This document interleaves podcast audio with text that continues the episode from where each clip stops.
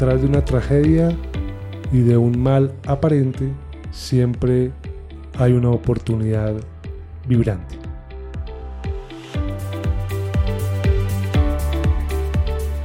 Esto es Hablando con Francisca y me siento feliz, feliz, feliz, feliz, feliz, feliz. Como una lombriz de que me acompañes hoy. Y bueno, hoy la verdad es que es un podcast diferente porque es un podcast de hecho que y una entrevista que me hicieron a mí y que hoy quiero compartir contigo porque me parece que acá hay un mensaje, un mensaje para ti, así que gracias por escucharme y aquí va esta entrevista. Bienvenidos a Conexión Bienestar, un espacio para que podamos entender y vivir el bienestar de una manera diferente en nuestras vidas. Soy Salman Benjain y les damos la bienvenida al programa de El día de hoy. Bueno, nuestra conexión del día de hoy es con Francisca Arbeláez. Ella tiene una historia de vida bien interesante. Empezó por los medios de comunicación y hoy por hoy se dedica a ayudar a las personas a conectarse con lo más esencial y profundo de su vida. Francisca, bienvenida a Conexión Bienestar.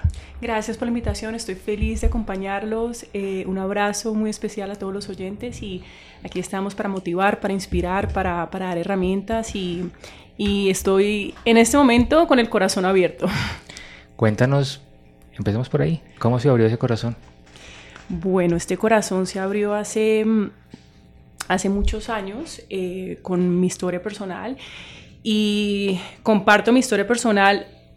Hoy en día me pregunto por qué sigo hablando de esta historia personal, pero siento que es importante eh, llegarle a las personas a través de esta historia y, hoy, como decía, abro mi corazón para, todos ustedes, para todos los oyentes.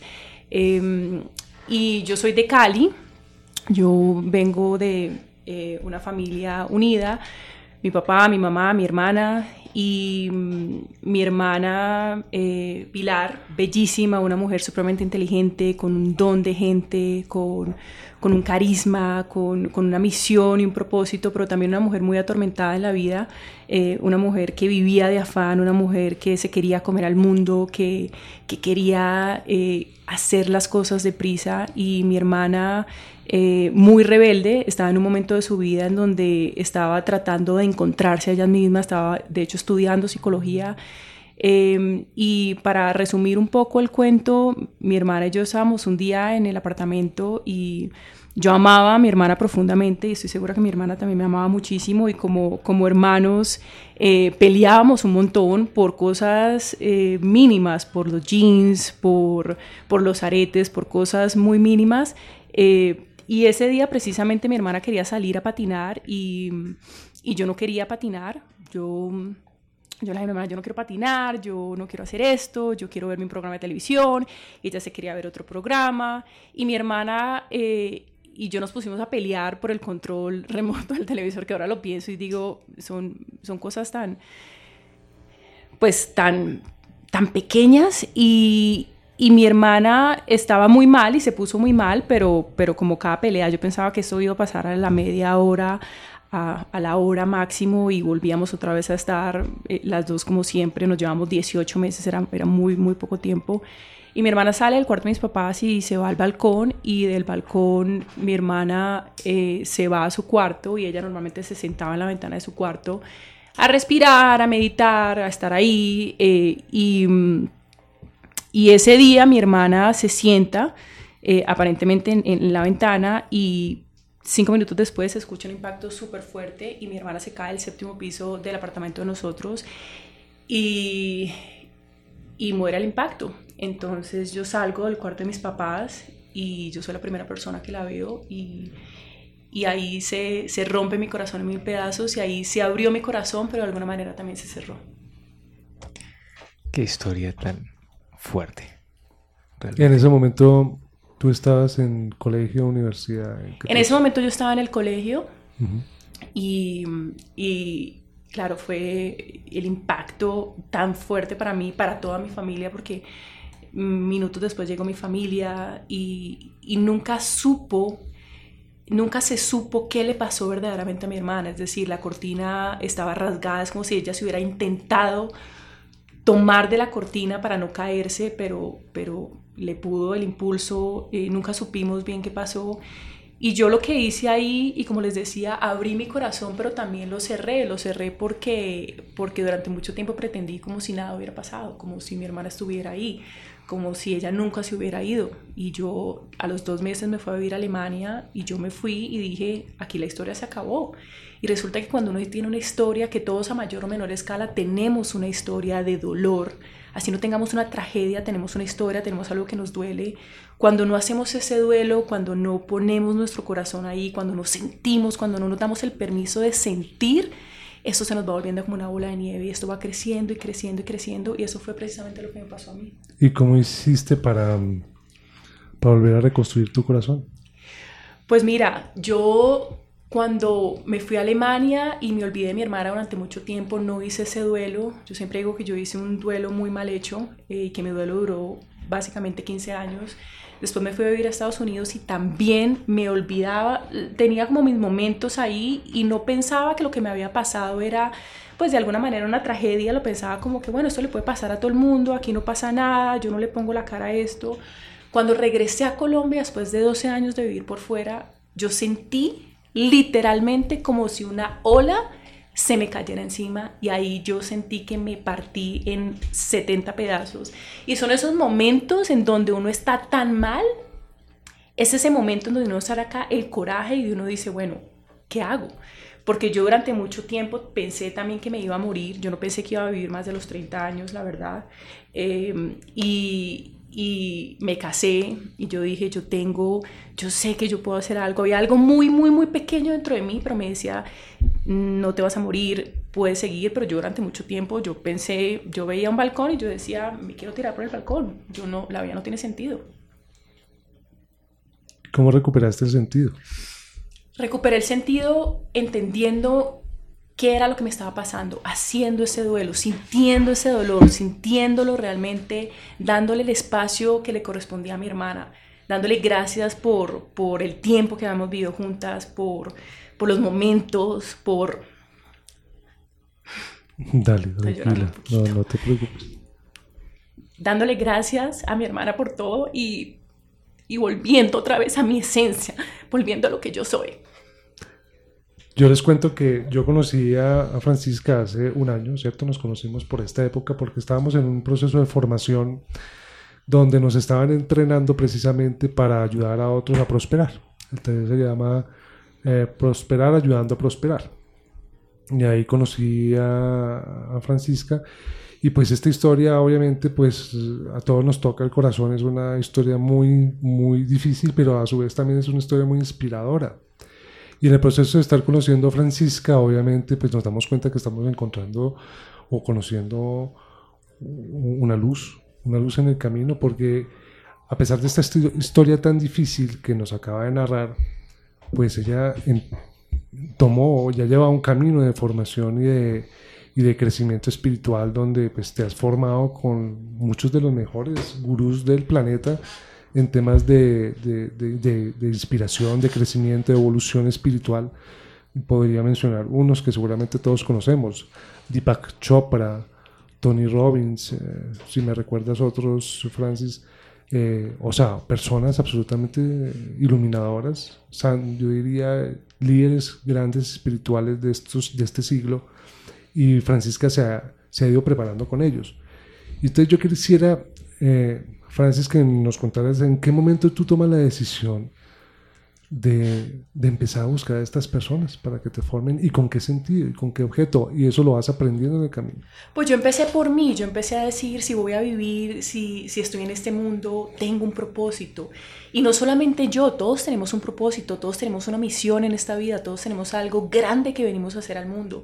Por eso es que sentimos eso en el estómago, que es un talento y ese talento único. Yo decía, yo sé que tengo algo, yo sé que tengo algo, yo sé que puedo vivir mejor, yo sé que aquí hay algo.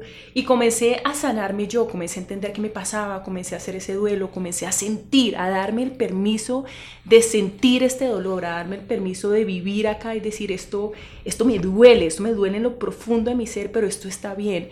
Y ahí cuando yo comienzo y empiezo con un maestro y digo, esto, esto es fascinante, este tema es fascinante y este tema de, del crecimiento, del desarrollo personal, de vivir mejor, es un tema inspirador.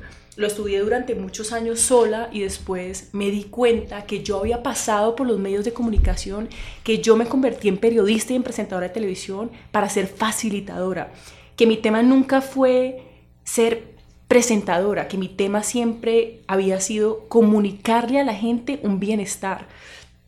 Entonces, entonces yo comencé con Deepak Chopra, con Tony Robbins, con, con todos los grandes del desarrollo personal, porque yo decía, yo sé que yo puedo tocar vidas.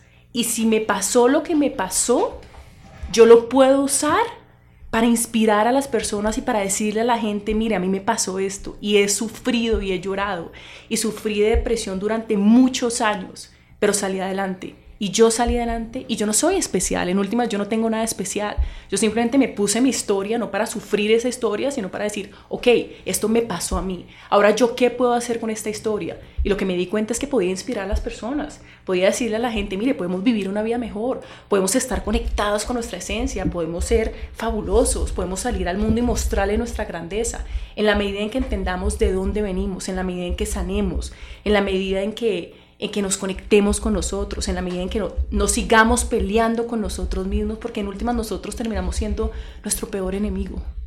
Y en este viaje tan maravilloso, ¿cuál es el, la hoja de ruta que tú emprendiste? O sea, ¿hacia dónde quieres llegar? ¿Hacia dónde quieres conducir? Wow. Impactar muchas vidas, impactar muchas vidas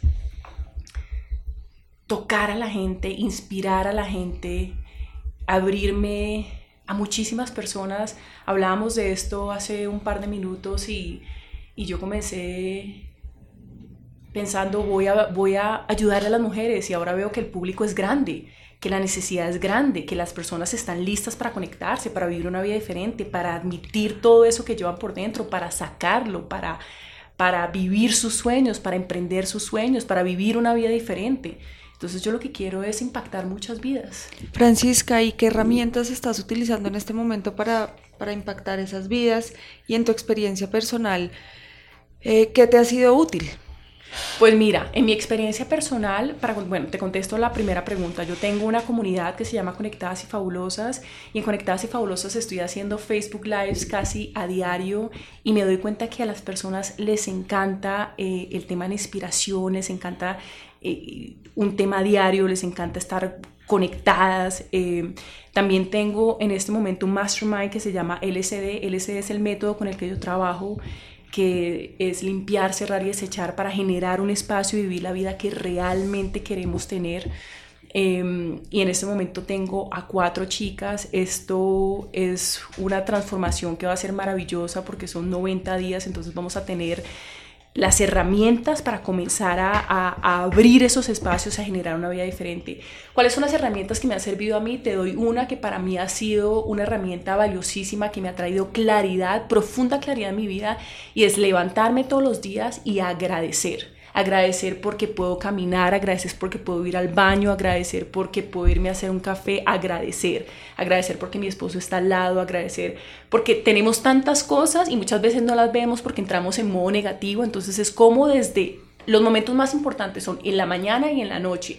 ¿Cómo me conecto yo en la mañana con esas cosas por las cuales yo estoy profundamente agradecida? Y eso casi que le cambia el chip a uno. Y después escribir, escribir tres páginas, porque cuando uno escribe van saliendo un montón de cosas. Porque si no tenemos la vida que nosotros queremos, es porque estamos llenos, yo digo, estamos llenos de basura por dentro y llenos de basura por fuera. ¿Qué quiere decir esto? No es basura física, pero es basura en donde nos metimos que no somos lo suficientemente buenos, que no somos lo suficientemente atractivos, que no somos capaces y tenemos mucho, mucho miedo. Entonces cuando escribimos empiezan a salir esas cosas. Y la meditación, para mí la meditación ha sido súper importante porque cuando yo medito yo no estoy viendo afuera, yo estoy viendo adentro y yo estoy sentándome y, estoy dedicándome un momento para mí. ¿Cómo estás, Francisca? ¿En qué estás? Pero no solo Francisca, Carlos se puede sentar y la gente dice, yo no sé cómo meditar. Meditar es sentarte y respirar, respirar y sentarte tres minutos, no necesitas más tiempo, cinco minutos. Y respirar y entender qué está pasando dentro de ti, qué está pasando dentro de ti, porque muchas veces estamos ocupados, estamos ocupados, estamos ocupados y lo que nos pasa en últimas es que no queremos ponerle la cara a eso que tanto nos está molestando. Tú hablaste ahorita de, de, esta sigla maravillo, pues, maravillosa con la que, digamos, enrutas tu, tu misión que es LCD, limpiar, cerrar y desechar. ¿Es correcto? Correcto. Listo, entonces yo como limpio, yo como cierro y como desecho. Pues primero yo necesito saber qué necesito limpiar y por eso el tema de la meditación es tan importante porque cuando yo medito yo comienzo a entender y empiezo a ver mi vida. Muchas veces tenemos pánico de mirarnos a nosotros mismos. Es más, tenemos hasta miedo de mirarnos al espejo y decir, sí, esta es Francisca, sí, esta es Juan. Entonces, cuando yo comienzo a limpiar, a cerrar y a desechar, yo necesito comenzar a entender qué en mi vida yo necesito comenzar a limpiar. Y este ejercicio, este LCD, comenzó con algo muy sencillo y comenzó con la ropa. Yo decía, pero hay tantas cosas que yo tengo acá, pero hay tantas cosas que uno no se pone, pero hay tantas cosas, y así, hay tantos pensamientos que tengo, hay tantas emociones. Entonces, ¿qué en mi vida necesito comenzar a limpiar? Entonces, si nos vamos al closet, ¿qué hay en mi closet que yo necesito comenzar? Comenzar a limpiar, qué en mi closet que no me empodera, qué en mi closet que no me gusta, qué en mi closet que no me hace sentir lo que yo soy, lo que yo soy en últimas. Y saqué absolutamente todo de mi closet absolutamente todo mi closet y me quedé como con 30 prendas. Y yo dije, Dios mío, ¿yo qué voy a hacer con esto? 30 prendas, ¿yo cómo me voy a vestir? Y me di cuenta que es un ejercicio maravilloso porque es un ejercicio de depurar en nuestra vida. En nuestra vida aceptamos las emociones del papá, aceptamos las emociones de la mamá, aceptamos las emociones de la abuela, aceptamos todas las cosas negativas y vamos guardando, guardando, guardando, guardando hasta que un día decimos nuestra vida no funciona. Y es que nuestra vida no funciona porque nos hemos llenado de demasiada basura y estamos demasiado cargados. Y después decimos, queremos tomar acción pero tenemos siete piedras atrás y estamos tratando de tomar acción y siempre volvemos al mismo lugar. Entonces limpiar es comenzar a ver qué en mi vida necesito limpiar. Cerrar es, quiero una nueva relación, pero todavía tengo 70 cartas de mi exnovio, todavía de alguna manera me hablo con él, pero no lo quiero, pero yo lo digo esto, la silla vacía versus la silla ocupada.